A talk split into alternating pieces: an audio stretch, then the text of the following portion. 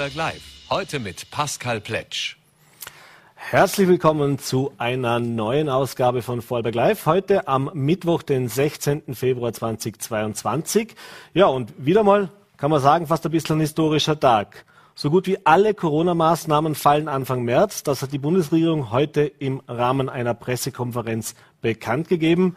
Äh, was das genau bedeutet, was die nächsten Schritte sind und welche Bedeutung das auch für uns im Land hat, darüber unterhalte ich mich heute mit Landeshauptmann Markus Wallner und auch mit Matthias Linz vom Hotel Löwen in Feldkirch. Denn vor allem die Gastronomie und der Tourismus hat dieser Pressekonferenz natürlich sehr gebannt äh, zugehört. Den Anfang machen wir jetzt aber einmal mehr. Ich freue mich sehr, ihn begrüßen zu dürfen mit einer Schalte nach Wien. Ich freue mich sehr, begrüßen zu dürfen Peter Pilz. Äh, hallo und schönen guten Abend. Ja, hallo, guten Abend auch. Ja, in erster Linie redet halt alles über die Corona-Maßnahmen oder beziehungsweise auch die Lockerungen. Aber wir wollen nicht ganz äh, verhehlen, dass es neben Corona auch ein anderes Thema gibt, das innenpolitisch seit einigen Tagen, wenn nicht Wochen jetzt immer wieder für Aufregung sorgt. Und ein Name fällt da immer wieder, ein Medium fällt da immer wieder, zack, zack, und der Name Peter Pilz. Äh, konkret geht's um Chats. Chats ist etwas, das verfolgt uns jetzt seit einigen Monaten. Da gab es erst äh, schon die Chats rund um das Finanzministerium, rund um den Herrn Schmid. Und jetzt äh, kommt Peter Pilz um die Ecke mit einer ganzen Reihe an neuen aufdeckerischen äh, auch äh, Informationen, mit Berichten über Vorgänge im Innenministerium unter der Ägide vor allem von Innenminister Sobotka. Mittlerweile auch diese Unterlagen an die WKSDA übermittelt. Jetzt äh, einleitend die Frage an den Peter Pilz, der seit vielen Jahren in der Politik ist, viele Jahre auch aufdeckerisch in der Politik tätig war. Äh, jetzt könnte man sagen, ist das alles für Sie überraschend, was da jetzt ans Tageslicht kommt? Kann man Sie überhaupt noch überraschen? Oder ist das jetzt einfach nur das schwarz auf weiß, was man eh ohnehin wusste? Naja, wie ich diesen Stick, also diese Auswertung des Handys von Sobotka-Kabinettchef äh, Kleutmüller in die Hände bekommen habe, habe ich mir gedacht, na okay, was wird denn schon drauf sein? Ein bisschen Parteibuchwirtschaft, ein bisschen Postenschieberei, was wir halt so gewöhnt sind. Dann habe ich vor etwas über einem halben Jahr diesen Stick aufgemacht und begonnen, über 4000 Seiten durchzuarbeiten. Zehntausende Chats und da hat sich langsam mein Bild geändert. Und ich habe mir gedacht, so etwas habe ich überhaupt noch nie in der Hand gehabt. Und ich war 33 Jahre Abgeordneter in circa zehn Untersuchungsausschüssen. Aber ich habe das nicht für möglich gehalten. Das ist eine lückenlose Dokumentation von einem Ausmaß an Machtmissbrauch, wie ich das bis jetzt keiner Partei zugetraut habe. Und wir haben viele Monate bei Zack Zack, bei meiner Online-Tageszeitung daran gearbeitet, überhaupt einmal den ersten, den ersten Durchgang auszuwerten.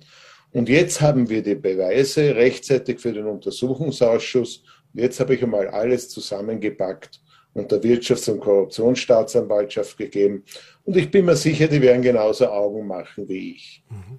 Jetzt ist ja die strafrechtliche Komponente in solchen Chats immer die eine Sache. Und Sie haben es gesagt, die Wirtschafts- und Korruptionsstaatsanwaltschaft wird sich das ansehen und dann werden wir dann wissen, ob es da Ermittlungen gibt oder auch nicht.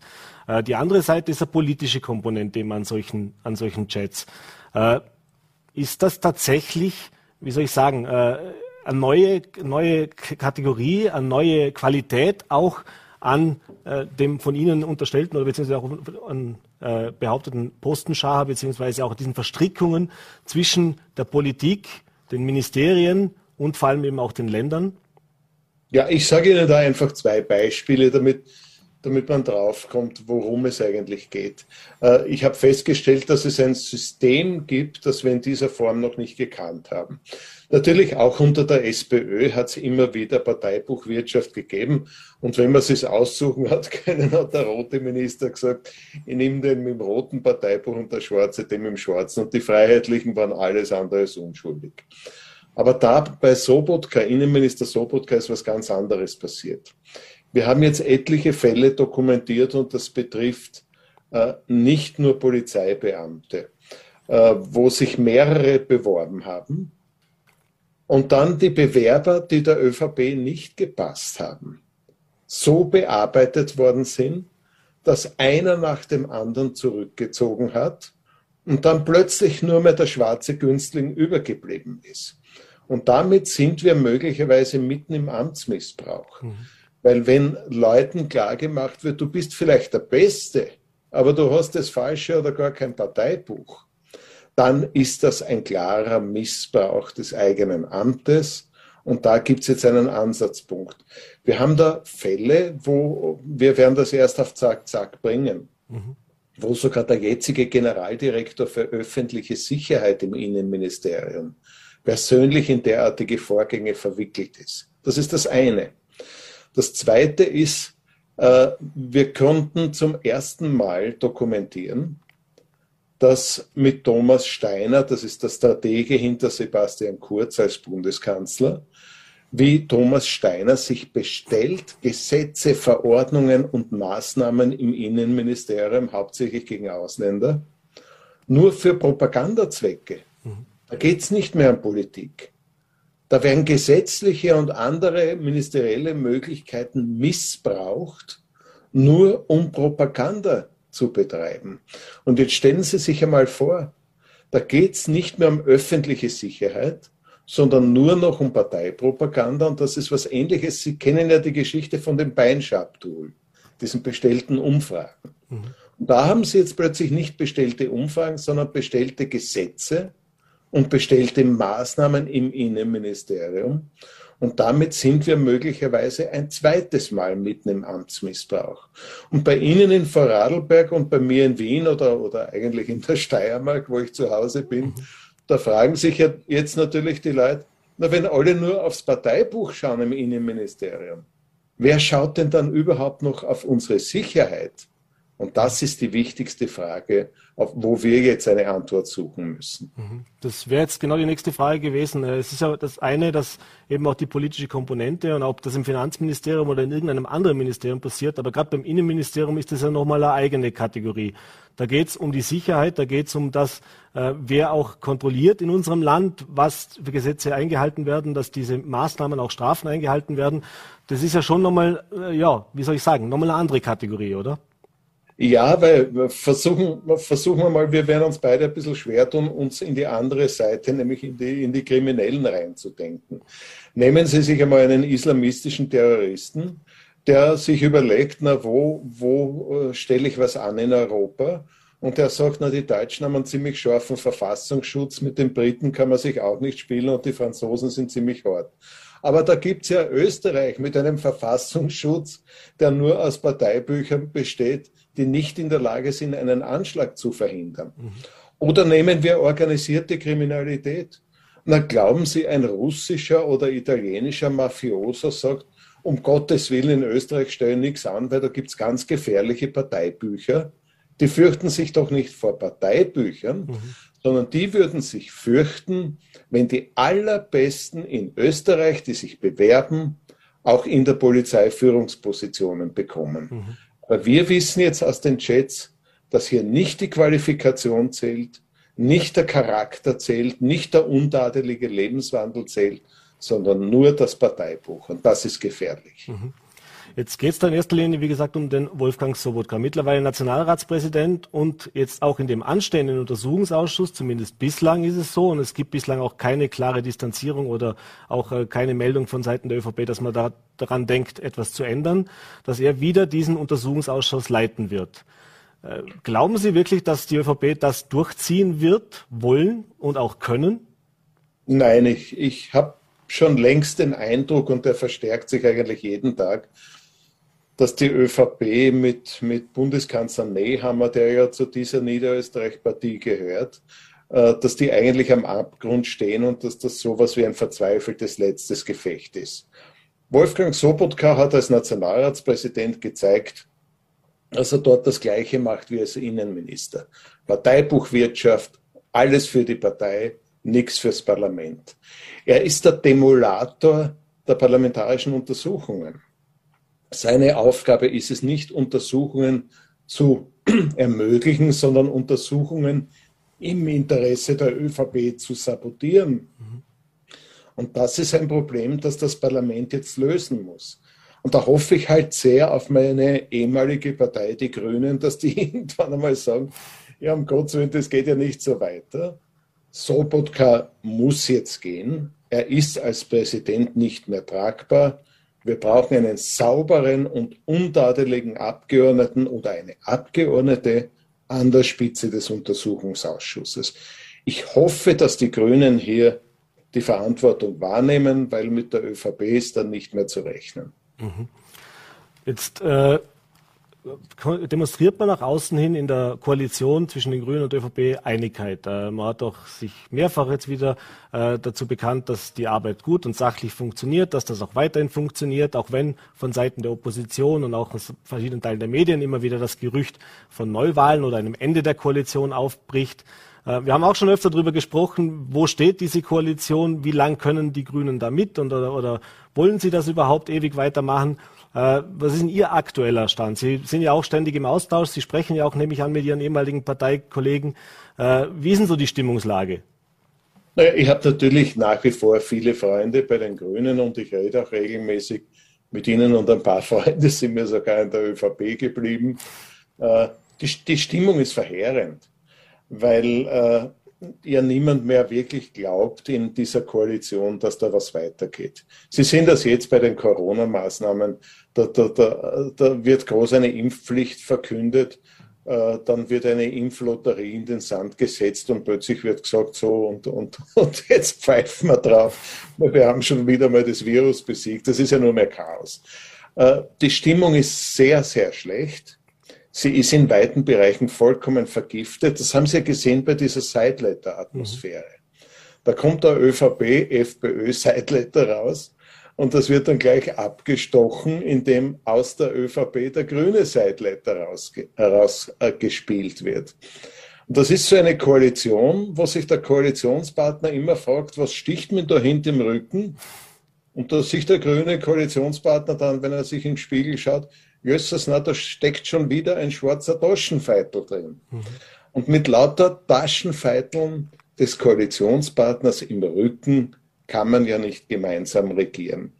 Jetzt ist die Frage, wie soll es weitergehen? Ich bin jetzt Journalist und, und nicht mehr Politiker. Ich, ich tue mir wirklich schwer, Ihnen das zu sagen. Mhm. Ich weiß nur, dass es nicht so weitergehen kann, weil wir in Österreich sehr große Herausforderungen haben. Nicht nur der Pandemie, die eine verantwortungsbewusste Regierung in diesem tollen Land ja lösen könnte. Mhm. Aber eine Regierung, die am Ende ist und eigentlich nur mehr ums Überleben kämpft, die kann auch keine Probleme lösen. Wir sind alle miteinander jetzt in einer schwierigen Situation. Wahrscheinlich helfen nur Neuwahlen. Aber ich bin froh, dass ich nicht darüber entscheiden muss. Ich berichte über Tatsachen und die Tatsachen sind leider erschreckend. Mhm. Äh, jetzt, wenn man diese ganzen Chats sieht, da ist natürlich jetzt zwar indirekt, nicht direkt noch der Name des Bundeskanzlers gefallen, äh, als Nachfolger vom, äh, vom Herrn Sobotka und eben jetzt auch als aktierender ÖVP-Bundesparteiobmann, äh, als Bundeskanzler natürlich auch in der Verantwortung. Äh, Ihre Einschätzung, die natürlich auch deutlich mehr von diesen Chats schon gelesen hat, als wir auch jetzt aus den Medien schon vernommen haben. Und Sie haben es schon angekündigt, es ist ja noch nicht das Ende der Fahnenstange erreicht. Äh, ist es realistisch, dass äh, Karl Nehammer über diese Chats stolpern kann? Das heißt, dass das das Ende seiner Kanzlerschaft bedeuten könnte, unabhängig davon, ob es Neuwahlen gibt oder nicht? Ich glaube, die Geschichte ist relativ einfach. Äh, Wolfgang Sobotka ist als Nationalratspräsident untragbar und ich rechne damit, dass er irgendwann in den nächsten Wochen einfach gehen muss, auch wenn er nicht will. Damit wird wahrscheinlich eine Kettenreaktion in Gang gesetzt, weil vergessen Sie eines nicht. Äh, die entscheidende Wahl für die ÖVP findet nicht im Bund, sondern demnächst in Niederösterreich mhm. statt. Und dort geht es bereits ums Überleben. Dort geht es erstmals der ÖVP unter, unter Frau Mikl-Leitner auch sehr, sehr schlecht. Und Frau Mikl-Leitner wird sich sicherlich nicht von Sobotka und auch nicht vom Bundeskanzler Nehammer in den Abgrund ziehen lassen. Das heißt, ich rechne damit, dass die niederösterreichische ÖVP irgendwann in den nächsten Monaten nicht nur Wolfgang Sobotka, sondern auch Karl Nehammer über die Klinge springen lässt, lieber die Bundesregierungsbeteiligung opfert und dann sagt, na, mit dem haben wir ja überhaupt nichts zu tun. Das ist so seine, seine alte ÖVP-Nummer. Das waren ganz andere. Wir in Niederösterreich, wir sind sauber und wunderbar und wir sind der Neuanfang. Das ist die letzte Chance für Niederösterreich Ich glaube nicht, dass das funktioniert. Mhm. Aber ich glaube, die Regierung und die ÖVP in Wien auf Bundesebene ist am Ende. Mhm. Zum Abschluss, wir sind schon am Ende der Zeit, aber eine Frage natürlich noch, soll es jetzt Neuwahlen geben? Jetzt wissen wir, dass Politik, äh, die, die Stimmung in der Bevölkerung, was das Vertrauen in die Politik geht, ist nachhaltig erschüttert. Das ist nur ein weiterer Punkt. Das hängt jetzt nicht einmal so sehr nur mit diesen Chats zusammen. Da haben wir diese äh, Entwicklung in der Corona-Pandemie. Alle Umfragen sagen das. Äh, es gibt viele neue Kleinparteien, teilweise auch sehr eindeutig aus welchem Ex die stammen, die momentan, wenn man den Umfragen glauben kann, auch große Chancen haben, äh, zumindest in Landesparlamenten, aber auch wenn es zu Bundeswahlen kommen sollten, im, Bundeswahl, im Bundeswahlkampf eine Rolle zu spielen. Äh, Sie waren bei den Grünen. Sie haben selber eine Partei gegründet. Sie waren im Nationalrat. Äh, wenn man sich das Bild jetzt ansieht, das Österreich momentan jetzt abgibt, innenpolitisch, wie, wie sollen das weitergehen? Also wenn es jetzt Neuwahlen gibt, dann, dann muss man ja befürchten, dass es, dass es eigentlich dann noch schlimmer wird. Jetzt vielleicht weniger, was die Korruptionsvorwürfe und den Postenschachervorwürfe anbelangt. Aber eben ein Parlament setzt sich ja zusammen, dass sich Mehrheiten finden. Ein Parlament setzt sich aus dem Diskurs auch zusammen. Äh, da wird einem ja Angst und Bange als Demokrat. Wie sehen Sie das als langjähriger äh, ja, Politiker auch und als Österreicher vor allem auch?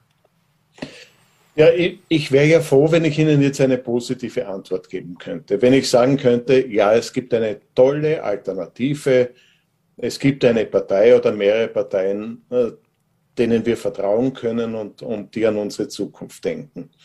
Jetzt stimmt schon, nach den Chats wird es klar sein, alles oder fast alles ist besser als die jetzige ÖVP. Aber das ist kein großer Trost. Wir bräuchten in Österreich eine, zwei oder drei Parteien, die wirklich ernsthafte Antworten auf, auf unsere großen Probleme haben. Sie müssen sich ja immer vorstellen, wir sind eines der reichsten und, und sicher schönsten Länder der Welt, das alle Voraussetzungen hat, um große, große Probleme zu lösen. Aber wir haben derzeit keine Parteien, die sich so präsentieren, dass man daran glauben könnte. Jetzt ist vielleicht alles besser als die jetzige Regierung oder fast alles, aber das ist kein Trost.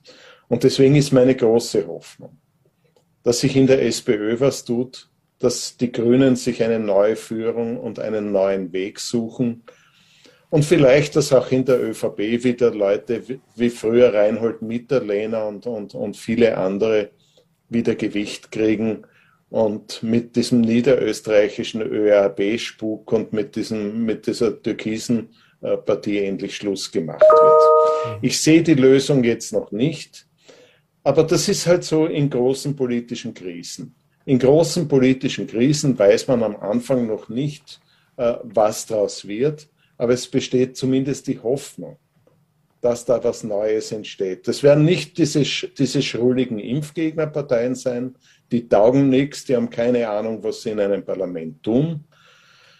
Aber ich gebe die Hoffnung nicht auf. Das Einzige, was ich Ihnen garantieren kann, ich mache das mit Sicherheit nicht.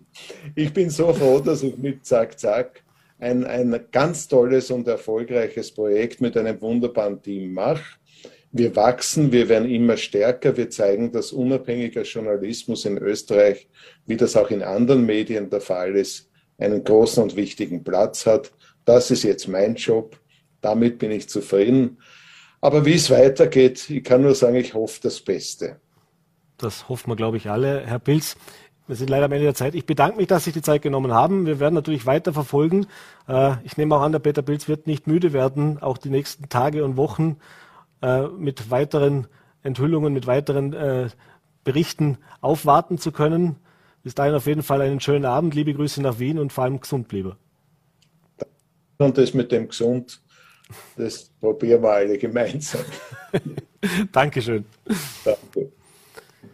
Ja, und äh, gesund bleiben apropos, eben neben den innenpolitischen Querelen gab es heute auch Einigkeit, was zumindest die Regierung und auch die Landeshauptleute in großen Teilen anbelangt hat, nämlich die neuen Öffnungsschritte, die Rückkehr zur Normalität, ein Begriff, den wir schon so oft gehört haben in dieser Pandemie, äh, aber auch jetzt soll es wieder soweit sein. Jetzt sollen die Maßnahmen gelockert werden und dieses Mal tatsächlich in einem Ausmaß, das weitergeht wie je zuvor.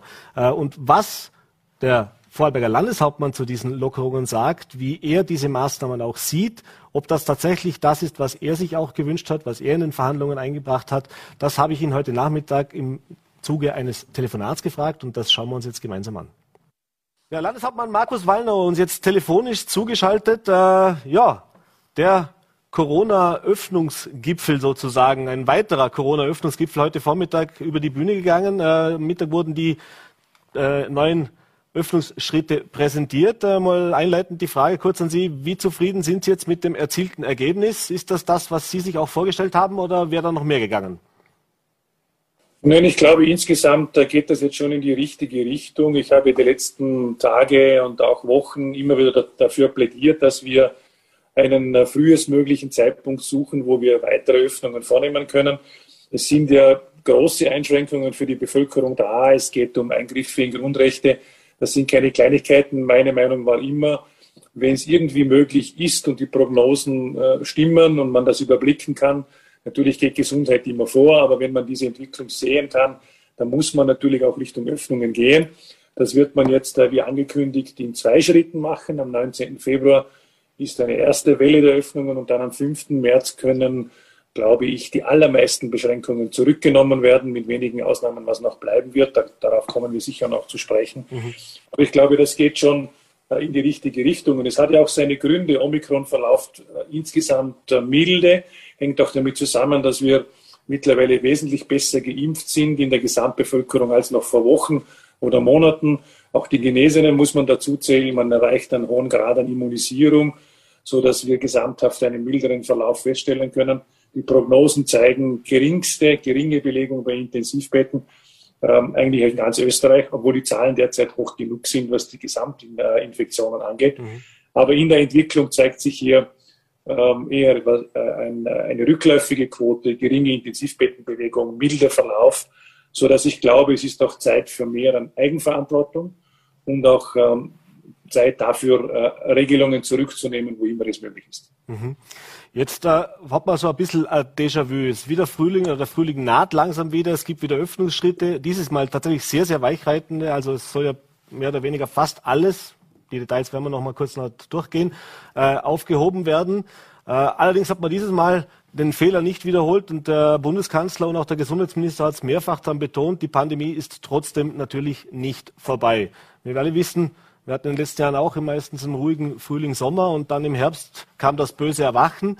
Äh, warum sind Sie überzeugt und warum ist auch die Kommission überzeugt, dass man dieses Jahr besser gewappnet ist? Denn man weiß ja nicht, was für Varianten noch auftauchen und dass wir dieses Jahr nicht wieder im Herbst vor derselben Situation stehen, wenn wir jetzt schon alles wieder aufmachen. Also ich teile das Gesagte vollkommen. Im letzten Jahr, glaube ich, war man ein bisschen euphorisch und dachte tatsächlich, dass wir am Ende der Pandemie vielleicht angekommen sind und wir haben es dann anders erleben müssen. Auch deswegen, weil wir dann im Herbst gesehen haben, eine neue Mutation ist aufgetaucht, eine, eine der stärksten Infektionswellen überhaupt hat auch unser Land wieder überrollt. Es ist zu Lockdown gekommen, Einschränkungen gekommen, also Dinge, die man nicht äh, von vornherein sehen konnte. Es war auch notwendig, früher zu impfen als geplant. Also im, im vergangenen Jahr war das im Herbst äh, schon ein, ein wildes Geschehen auch wo wir ähm, auch noch unterschiedlich darauf vorbereitet waren. Ich glaube, es wäre ein großer Fehler, jetzt zu sagen, die Pandemie ist vorbei. Die Pandemie ist nicht vorbei. Die Experten haben uns gesagt, wir können eine Beruhigung der Situation feststellen, weil Omikron mild verläuft. Wir rechnen mit einem ruhigeren Frühling und Sommer, aber es kann uns im Moment kein Mensch sagen, was wirklich im Herbst passiert. Das heißt, zeitgleich zu den jetzigen Öffnungen, die man, glaube ich, guten Gewissens vornehmen wird können, müssen sich Bund und Länder rüsten für den Herbst. Und da werden auch wichtige Fragen zu beantworten sein. Wie ist der Impfstatus bis dorthin? Braucht es eine Auffrischungsimpfung? Wie sind dann die Testregelungen? Möglicherweise äh, muss man auch ehrlicherweise dazu sagen, ob es dann zu weiteren Einschränkungen kommt oder wie der Einschränkungen kommen muss, weiß man heute nicht ganz genau. Mhm. Äh, ich hoffe, die Experten haben recht und, die, und die, die Pandemie verläuft immer ein Stück weit noch milder, aber wir wissen es heute nicht. Und ich, ich teile die Auffassung, man soll einen Fehler nicht zweimal machen. Im letzten Jahr, ähm, glaube ich, auch aufgrund dessen, weil man die Prognosen einfach nicht hatte in den Herbst hinein, war man der Meinung, es ist vorbei und es war nicht vorbei. Und so wie es jetzt aussieht, wird es auch nicht ganz vorbei sein, mhm. so dass man immer sagen muss, wir haben jetzt, glaube ich, Verschnaufpausen, aber äh, die Vorbereitungen für den Herbst sind zeitgleich auch jetzt aufzunehmen. Mhm. Sie haben es gerade gesagt, die, Impfung, auch das hat der Gesundheitsminister erwähnt, ist nach wie vor äh, ja, wichtig, ist nach wie vor das Mittel. Der Appell kam immer wieder. Äh, verstehen Sie jetzt aber auch, dass es äh, viele Menschen gibt, die jetzt sagen, naja, jetzt lösen wir alle Maßnahmen auf. Wir haben ohnehin nicht eine sehr, sehr hohe Impfbereitschaft bei den noch nicht Geimpften.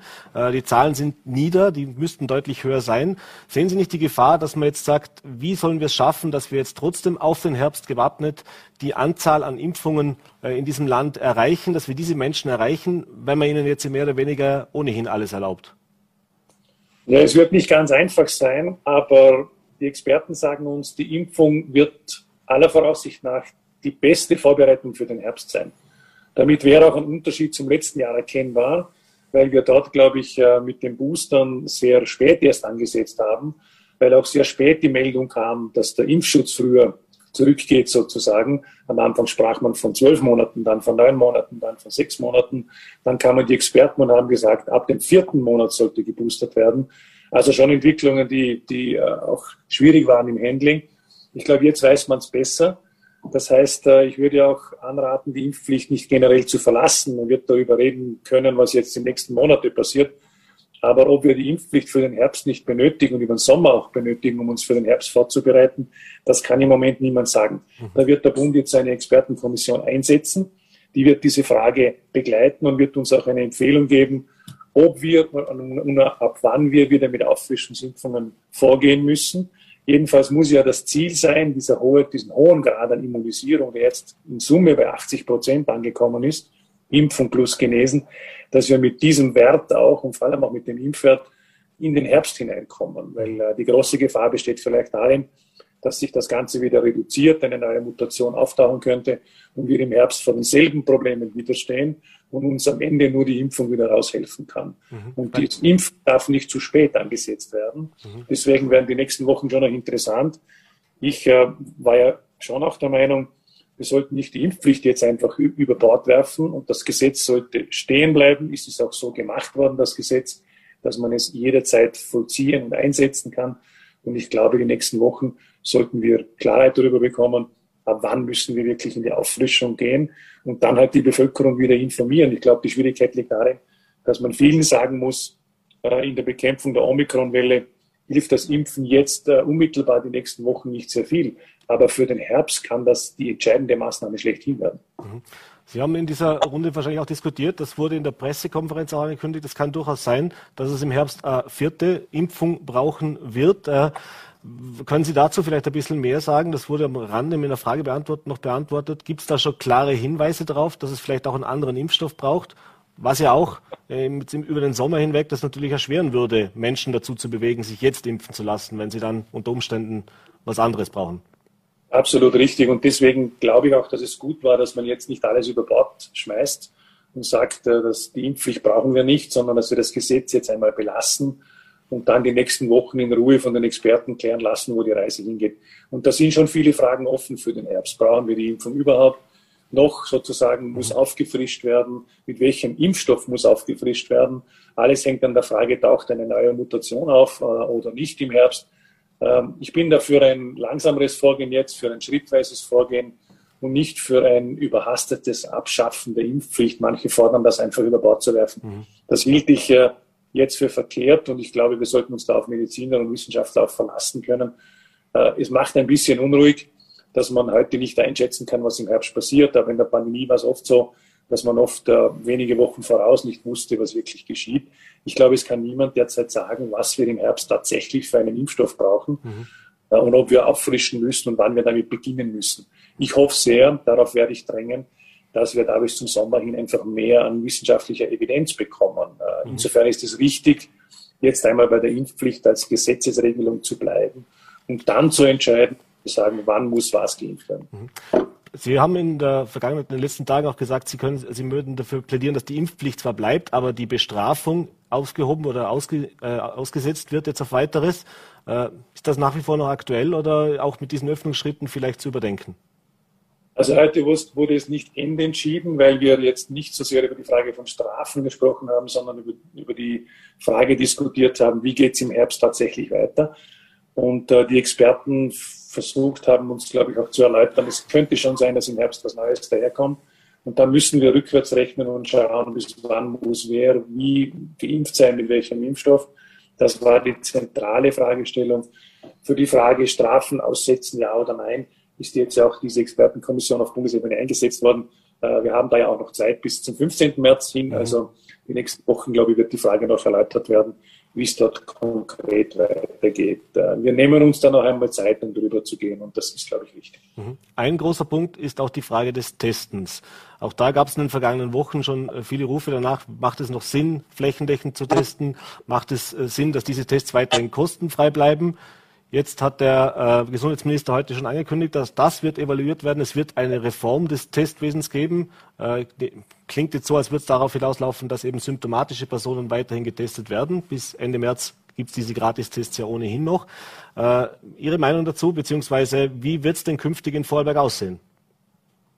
Also wir haben auch in dem Thema dazu gesagt, man muss jetzt auch die, die Kraft aufbringen, diese Teststrategie zu überarbeiten weil die Experten uns gesagt haben, das Kreuz- und Quertesten durch ganz Österreich im Moment bringt in der Bekämpfung dieser Welle nicht sehr viel.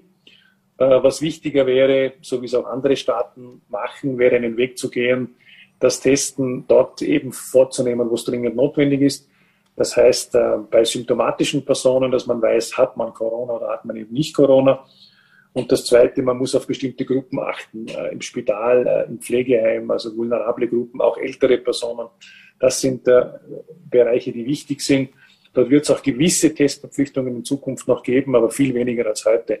Diese Zutrittstests in den Handel, die Zutrittstests in die Gastronomie oder auch in andere Bereiche, die werden mit 5. März schon fallen. Das heißt, dort wird es keine Tests mehr geben. Und dann wird sich das automatisch äh, stark einschränken.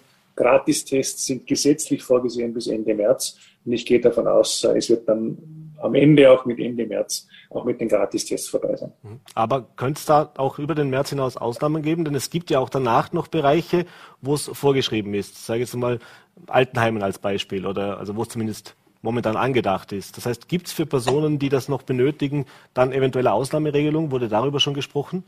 Natürlich, da haben Sie völlig recht. Äh, war auch meine Meinung, überall dort, wo der Gesetzgeber behördliche Tests vorschreibt, dort muss es natürlich weiter gratis bleiben. Also wenn jemand zur Arbeit geht und dort einen Test benötigt, in einem Pflegeheim arbeitet, in einem Spital arbeitet, da gibt es eine, eine, Testverpflichtung, dann kann man, glaube ich, dort äh, niemandem die Kosten aufbürden. Das wäre auch falsch, sondern da müsste man sagen oder man wird sagen müssen, wo, wo Tests vorgeschrieben sind, werden sie gratis sein, aber wo sie nicht vorgeschrieben sind, äh, ist es eine eigene Entscheidung. Dort wird es dann vermutlich auch einmal etwas kosten. Aber wie gesagt, ich glaube, das Testen wird insgesamt stark zurückgehen, wenn diese ganzen Zutrittstests auch wegfallen, die jetzt einfach äh, epidemiologisch keinen allzu großen Sinn mehr machen. Mhm. Kommen wir zum Abschluss vielleicht noch kurz zu der Frage, inwieweit diese Maßnahmen, die jetzt alle verabschiedet worden sind, auch in Vorarlberg dann so zur Anwendung kommen. Es war ja in der Vergangenheit schon so und wir haben es jetzt auch aktuell wieder erlebt, dass es natürlich Bundesländer gibt, die äh, sagen wir es mal so, nicht ganz so schnell alles öffnen oder auch sich äh, länger Zeit lassen. In Wien, das aktuelle Beispiel. Äh, wie sieht's aus Vorarlberger Sicht aus? Kann man da sagen, wir machen das alles so mit, wie das jetzt beschlossen worden ist? Oder ist man bei der einen oder anderen Punkt vielleicht auch noch in der Diskussion, ob man da noch etwas länger zuwartet? Also wir schauen natürlich täglich die Entwicklung an. Wenn man, wenn man die Inzidenzzahlen, die Sieben-Tage-Inzidenz jetzt betrachtet, dann gehen wir zurück. Äh, nach einer bestimmten Plateauphase. Wir werden jetzt sehen, wie es weitergeht. Aber wenn die Entwicklung so anhält, dann hätte ich natürlich vor, diese Schritte mitzugehen. Jetzt ähm, die ersten Schritte am 19. Februar sowieso von 2G-Regel umstieg auf 3G-Regel. Die Sperrstunde fällt, die Maskenpflicht bleibt dort übrigens noch. Mhm. Bei der Einreise 3G-Regel, das kommt jetzt schon ab Freitag. Und dann ab 5. März die große Öffnung. Wenn der Trend anhält, werden wir das natürlich mitmachen. Alles klar. Herr Landeshauptmann, ich bedanke mich, dass Sie sich die Zeit genommen haben. Wünsche Vielen Dank. liebe Grüße, gesund lieber und einen schönen ja. Abend noch. Ebenfalls und Alex Umblieber. Danke. Ja, und was diese Lockerungen jetzt für eine Branche bedeuten, die vermutlich am meisten unter diesen immer wieder Schließungen, Einschränkungen gelitten hat und die sich auch lautstark gestern noch zu Wort gemeldet hat.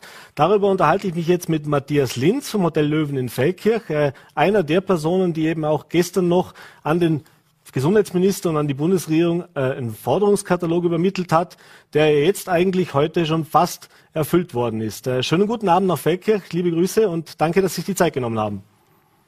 Servus, grüß euch. Freut mich, dass ich da sein darf. Ja, Sie haben gerade auch die Worte des Landeshauptmanns gehört. Sie haben die Pressekonferenz, nehme ich an, heute auch äh, sehr gespannt verfolgt. Ähm, ja, wie ist denn jetzt die aktuelle Stimmungslage? Hat man da schon die ersten Krocken knallen lassen, dass es jetzt endlich losgehen soll oder überwiegt da doch noch ein bisschen Skepsis? Ja, man freut sich natürlich über jeden einzelnen Öffnungsschritt, weil jeder einzelne Öffnungsschritt natürlich die Gesamtsituation verbessert. Aber man hätte sich natürlich wie immer mehr erwartet. Wenn man heute jetzt über den Rhein blickt in die Schweiz und sieht, dass die quasi per Morgen alles abgeschafft haben und wir jetzt trotzdem noch eine Kurve nehmen müssen. Wir müssen nach wie vor die Kurve nehmen mit, dass wieder getestet wird, dass wir diese Zertifikate kontrollieren müssen, genauso wie wir die Impfpässe kontrollieren mussten. Und es war einfach immer eine zentrale Forderung, dass wir von dieser Bürde dieses Kontrollierens einfach enthoben werden. Und es, ich glaube, jedem Gastronomen, auch jedem Kunden klar, dass diese, diese Prüfung dieser Zertifikate eigentlich gar nicht zweckdienlich ist und gar nicht 100% gut umgesetzt werden kann. Daher hätten wir uns stark gewünscht, dass zumindest jetzt bis zur kompletten Öffnung diese Zeit genutzt worden wäre, um an die Eigenverantwortung der Menschen auch zu appellieren. Man hätte uns ja diese Bürde eben nehmen können und sagen können, wisst ihr was, es ist 3G, das ist in Ordnung, aber jeder übernimmt einfach die Verantwortung, dass er mit einem Test oder geimpft ins Lokal geht. Aber dem ist nicht so. Wir sind verpflichtet gewesen, elf Monate zu testen, oder beziehungsweise nicht zu testen, sondern elf Monate das zu, zu kontrollieren. Mhm. Und wir werden jetzt das bis zum Öffnungsschritt weiter kontrollieren müssen. Und die Branche wünscht sich einfach von dem entlastet zu werden. Das mhm. ist einfach so. Und diese Forderung besteht auch einfach an die Zukunft. Weil wenn jetzt man diesen Schilderungen auch vom Herr Landeshauptmann folgen kann und es kommt wieder, dann kann nicht die Lösung sein, dass unsere, dass wir als Betrieb gefordert sind, diese Testungen durchzuführen. Also diese, diese, also diese Kontrolle dieser Zertifikate. Das möchte man wirklich nochmal platziert haben. Also auch wenn das zurückkommt, es kann nicht im Aufgabenbereich der Betriebe liegen. Mhm. Das ist natürlich verständlich. Auf der anderen Seite muss man sagen, es sind jetzt noch knapp drei Wochen oder knapp zweieinhalb Wochen, bis es dann wirklich das alles fallen soll, also inklusive auch, dass es dann gar keine Tests mehr braucht für die Gastronomie, dass äh, eben auch die Sperrstunde jetzt komplett wegfällt. Äh, und damit sind wir dann an einem Punkt, in dem wir tatsächlich seit zwei Jahren eigentlich nie mehr waren. Das heißt, das ist ja wirklich jetzt so, für die Gastronomie zumindest, vorläufig so eine Art Rückkehr zu einer Normalität. Äh, ist das ein Punkt, wo Sie sagen, das äh, reicht uns noch, das, das, das, find, das funktioniert noch. Das heißt, das wird jetzt auch dazu führen, dass die Gastronomie wieder erblühen kann im Frühling, um es jetzt mal ganz, ganz äh, plakativ zu sagen. Äh, oder ist das so, dass wir an einem Punkt sind, wo es trotzdem mehr als schwierig wird, weil man, keine Ahnung, Befürchtungen hat, was eben auch die, die, die Zukunft bringt, was weitere Mutationen mit sich bringt. Also wie entspannt kann man jetzt auch dieses Frühling angehen? Also ich, ich glaube, dass, dass, dass wenn man, wenn man ein einen Raum der, des Vergnügens oder der Freizeit oder der Kulinarik betritt, sich sicher jegliche, jegliche Schwelle, sie quasi wie eine Maskenpflicht oder das Zertifikat zu zeigen, das macht natürlich mehr Freude, oder? Also wenn das, wenn diese Freude, diese Unbeschwertheit, was halt ein Gasthausbesuch oder ein Restaurantbesuch mit sich bringen soll, zurückkommt, dann glaube ich auch, dass die, dass die Leute auch sich nach dem sehnen, oder? Also jeder möchte wieder einmal raus oder möchte das ungezwungen, ohne sich ausweisen zu müssen, ohne Maske zu tragen müssen, einfach unbeschwert zu genießen und, äh, und, und zu entspannen. Also das glaube ich sicher. Ich bin auch optimistisch, dass, dass, dass es zurückkommen wird. Aber es gibt äh, natürlich ein, ein Wehmutstropfen, oder? Also die, die, auch die Sperrstunde, jetzt kann man natürlich sagen, die kommt erst in drei, in, in drei Wochen, oder? Drei, bis drei Wochen haben wir noch bis zwölf Uhr Sperrstunde. Aber ich, ich, ich kann es als Hotelier nicht verstehen. Wo steht die Sinnhaftigkeit, jetzt um zwölf Uhr meine Gäste ins Bett zu schicken, noch die nächsten zweieinhalb Wochen? Das, das, das leuchtet mir nicht ein. Also ich weiß auch nicht, wo dort der Mehrwert sein soll, wenn ein, wenn ein Kunde, der in einem Hotel schläft, bis 12 Uhr an der Bar sitzt und nachher soll es irgendwie zwischen 12 und 1 Uhr problematischer sein. Mhm. Und wenn mein Urlaubsvergnügen damit gekoppelt ist, dass ich um 12 ins Bett muss, als mündiger Erwachsener, ja, das hätte schneller gehen können. Unserer Ansicht nach hätte das schneller gehen können und ist einfach keine zweckgerichtete Maßnahme. Ich, also ich, ich weiß nicht, wer mir das bestätigen könnte, dass das mhm. zweckgebunden ist, aber ich sehe es nicht. Mhm. Jetzt ist das ja doch auch ein bisschen überraschend gekommen. Das hat man die letzten Tage schon gehört. Da könnte was kommen, da könnten weitreichende Lockerungen kommen. Aber dass das jetzt tatsächlich so umgesetzt wird, auch wenn wir jetzt noch diese zwei, drei Wochen Vorlaufzeit haben, äh, das war ja jetzt nicht unbedingt in den letzten Wochen und Monaten zu erwarten, dass es dann so schnell geht. Auch mit den Erfahrungswerten der letzten zwei Jahre nicht. Äh, wie gut gewappnet ist denn auch die Gastronomie und der Tourismus im Land, wenn es denn in drei Wochen richtig losgeht? Kennen alle das Thema Kurzarbeit, wir kennen das Thema Personalmangel, äh, wir kennen das Thema eben auch äh, ja, Warenbeschaffung etc. und natürlich auch Buchungslagen im Hotel ist ein Thema. Also das kommen dann auch die Leute wieder. Äh, ist das was, wo Sie sagen, das kriegen wir hin in diesen zwei, drei Wochen und da ist es vielleicht sogar gut, dass wir die noch haben, um uns wirklich zu wappnen oder wären, wären wir auch schon morgen bereit gewesen?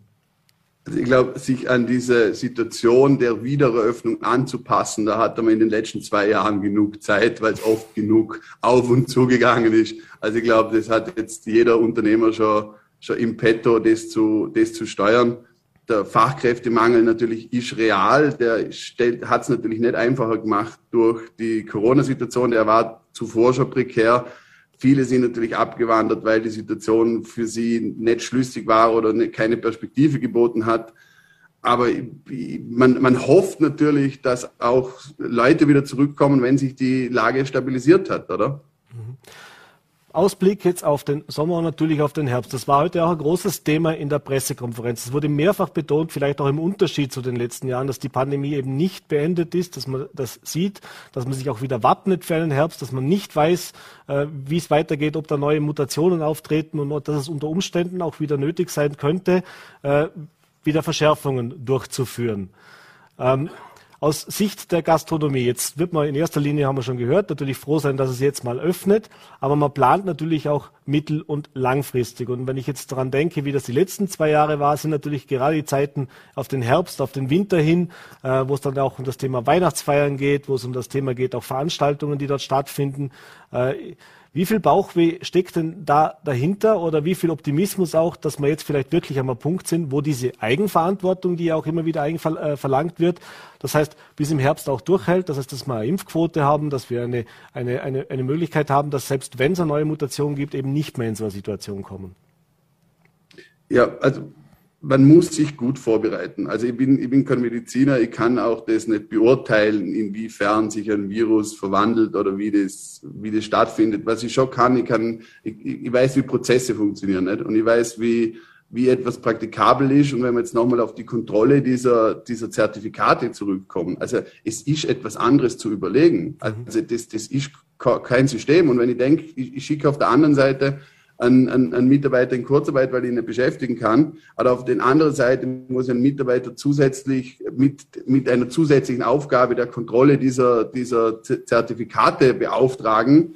Da würde ich jetzt sagen, da muss die, die Bundesregierung ein schlüssigeres Konzept bieten. Also es gibt die Mitarbeiter, die in Kurzarbeit sind, da müssen wir die vielleicht bezahlen, dass die an die Eingänge stehen und diese Zertifikate kontrollieren. Aber ich, ich glaube, es ist zu einfach gesagt, so jeder braucht jetzt ein Zertifikat, jeder braucht einen Test und ihr müsst es kontrollieren. Das, das kann so nicht sein. Also ich, und ich glaube auch, stellvertretend für die Branche zu sprechen, das ist dünnes Eis. Also ich glaube, die Leute haben echt die Schnauze voll, mhm. wenn ich das so sagen darf. Jederzeit. Bei uns darf man alles sagen. Ähm, das heißt also für den Herbst schon ein bisschen Skepsis, aber eben auch diesen Auftrag an die Politik, dass soll es wieder zu irgendwas kommen, dass man sich da andere Maßnahmen auch überlegen muss, wenn ich Sie richtig verstanden habe. Ja, also das muss praktikabler werden. Das muss auch, auch, auch vernünftig nachvollziehbarer sein. Oder die, die, diese Flut an Maßnahmen, das verstehen ja Leute schon gar nicht mehr, weil das in einem, in einem Tempo kommt, wo, wo, wo, wo selbst du als Unternehmer, der sich ständig damit auseinandersetzt, einfach schon schwer tut, das nachzuvollziehen. Mhm. Und, und das braucht, das muss eh wirklich praktikabler sein. Also ich, ich denke auch, wenn man wenn wir jetzt zurückdenken an dieses, an dieses Scannen von diesen Zertifikaten, oder? Die, diese Zertifikate zu scannen, man stellt sich das vor, man hat einen kleinen Landgasthof, der hat ein, ein historisch gewachsenes Eingangsbereich, wenn in diesem Eingangsbereich sechs, sieben, acht Leute stehen, dann ist dieser Eingangsbereich voll. Mhm. Und bis man das abgehandelt hat, also ich, ich, ich wundere mich ja immer, wenn man das so, so beschließt, wo ist, findet der Praxistest statt? Also schaut man sich das in der Praxis an, ist das möglich, weil am Ende des Tages kann sich ja kein Unternehmen mehr zumuten, als es möglich, als es, als es leisten kann. Mhm. Und jetzt wird uns etwas zugemutet, was eigentlich niemand erbringen kann. Und insofern ist ja die Maßnahme in meinen Augen auch irgendwie, irgendwie sinnlos. Mhm. Jetzt gab es in den, in den letzten äh, Tagen auch Meldungen, dass Hoteliers in Österreich, in Vorarlberg, aber auch in anderen Ländern äh, gesagt haben, ja, Öffnungsschritte sind gut und recht, aber wir sind eigentlich ganz zufrieden mit der 2G-Regelung, auch im Sinne der Sicherheit unserer Mitarbeiter, im Sinne der Sicherheit unserer Gäste. Äh, das praktisch auch als Qualitätsmerkmal für Gäste, die zu mir in, äh, ins Hotel kommen, äh, sehen, dass man diese Maßnahmen auch jetzt mal zumindest mittelfristig beibehält. Das war jetzt zwar noch vor der heutigen Ankündigung der Pressekonferenz, diese Aussagen, aber es ist ja durchaus ein realistisches, äh, äh, realistische Einschätzung, man sagen kann, ja, der eine oder andere könnte sagen, mache ich weiterhin, macht auch Sinn. Wie sehen denn Sie solche Maßnahmen auch als Hotelier? Kann, kann das unter Umständen tatsächlich auch sein, du sagst jetzt vielleicht nicht äh, an der Bar, dass diese Kontrolle stattfindet, aber wenn ich als Gast zu Ihnen ins Hotel komme, als Service sozusagen für alle Gäste dafür zu sorgen, dass sie sagt, na, bei mir kommen sie nur mit 2G rein. Also das wäre ja das Schöne in einem demokratischen Land mit einer freien Marktwirtschaft, oder? Dass sich ja das am Ende des Tages jeder selber aussuchen kann. Mhm. Und so wäre es auch mit der Sperrstunde. Wenn ich mich nicht wohlfühle mit Sperrstunde um zwei Uhr, weil ich das Gefühl habe, das hat zu viel Trubel oder das, das, das würde ein Sicherheitsrisiko darstellen, ja, dann schließe ich früher. Mhm. Aber genauso ist das mit dieser Kontrolle der 2G. Also das würde ich kann jeder in meiner Welt, also da bin ich, da, da bin ich einfach frei und sage, das sollte jeder für sich entscheiden. Mhm. Ist das für Sie ein Thema? Selbst in Ihrem Betrieb? Also, wie gesagt, es ist, wie ist die, wie ist die Datenlage, oder? Also, wir hören von Leuten, die fliegen über den Atlantik und steigen äh, getestet und negativ ein und steigen positiv aus. Also, ich weiß, ich würde es, ich glaube, ich würde, ich würde mich nicht trauen, das so zu regulieren, weil ich nicht daran glaube, dass das so punktgenau Wirkung zeigt. Aber das ist natürlich meine persönliche Meinung und ja, klar. Äh, und äh, Frage natürlich auch noch zu dem ein Thema, das heute ein bisschen zu kurz gekommen ist. Das ist weniger ein typisches Gastronomie-Thema, aber als Arbeitgeber natürlich ein Thema ist das Thema auch der Quarantäneregelungen, das Thema der Absonderungen. Äh, da gibt's noch keine Lösung, beziehungsweise wurde da heute noch nichts präsentiert. Wie sehen Sie das und wie haben Sie das auch erlebt in den letzten Wochen und Monaten bei Ihnen im Betrieb, vielleicht auch bei befreundeten Betrieben? Denn eben, jetzt haben wir eh schon Kurzarbeit, haben teilweise eben schon Personalprobleme und wenn es jetzt da dann zwei, drei Kontaktpersonen gibt und ich dann teilweise auch schließen muss, weil ich eben kein Personal mehr habe zur Verfügung. Äh, was wäre denn der Wunsch auch aus der Gastronomie in diese Richtung? Also soll das auch dahin gehen, dass man sagt, nur wer definitiv Symptome hat, positiv getestet ist, soll daheim bleiben und den Rest müssen wir jetzt schauen, wie wir es machen, gerade bei diesen hohen Infektionszahlen? Also ich, ich tue mir wieder schwer, irgendwie einen, einen Krankheitsverlauf oder wie ansteckend irgendjemand ist zu beurteilen. Mhm. Was aber ist und was ich im eigenen Leib auch erfahren habe, ist, dass, äh, dass Mitarbeiter aufgrund von einem positiven Corona-Test abgesondert worden sind, dass sie die Möglichkeit hatten, sich frei zu oder hätten gehabt, sich frei zu testen, diese Termine aber nicht gekriegt haben und am Ende des Tages auf diese zehn Tage warten mussten. Und wenn ich das jetzt gerade an einem aktuellen Beispiel von mir nehme, von einem Mitarbeiter, den das letzte Woche betroffen hat, und ich dann wieder daran denken muss, dass ab nächster Woche wieder mehr Tests mhm. quasi gemacht werden, um in die Gastronomie zu kommen, dann stelle ich mir schon die Frage, wie passt es denn am Ende des Tages zusammen? Auf der anderen Seite erschöpfte Testkapazitäten, Fehler an Tests und jetzt erhöhe ich es nochmal in dem Sinn, dass ich sage, jetzt brauchen wir noch mehr Tests. Also die, was gesprochen wird, so im, im, im Umkreis von der Gastronomie, ist, dass man einfach damit rechnen muss, dass dieser Mitarbeiter zehn Tage nicht da ist mhm. und dass das einfach die, die Prämisse ist und dass wir uns gar nicht drum scheren, ob sich jetzt da noch jemand freitestet oder man weiß, zehn Tage und dann kommt er wieder. Mhm. Sind schon am Ende der Zeit, aber lassen Sie uns den Schluss noch nutzen, vielleicht auch mit einem schönen positiven Ausblick, auf was sich jetzt die Vorbergerinnen und Vorberger freuen sollen und dass man, auch wenn es jetzt noch zweieinhalb Wochen dauert, bis man das dann wieder ohne Maske, ohne Test, ohne äh, Scannen von irgendwelchen Zertifikaten in die Gastronomie gehen kann, aber diese, sage ich jetzt mal, 30 Sekunden bis eine Minute gebe ich Ihnen gerne noch vielleicht für einen Appell auch an unsere Vorbergerinnen und Vorberger, die uns jetzt zusehen. Also ich glaube, es geht uns allen gleich. Wir wollen raus, wir wollen Menschen treffen, wir wollen vor allem Menschen spontan treffen es gibt, es gibt Leben dort, wo sich viele Menschen treffen und es gibt spontane äh, Ereignisse, die man nicht planen kann. Und das passiert halt oft, wenn wir uns im, im öffentlichen Raum bewegen. Und ich bin ganz optimistisch und sage, das kommt wieder zurück. Und wir, Corona ist vorbei, sage ich zu meinen Mitarbeitern immer. Und dann sagen sie, das letzte Jahr Ausschlag gesagt. Dann sage ich immer, das werde ich nächstes Jahr wieder sagen.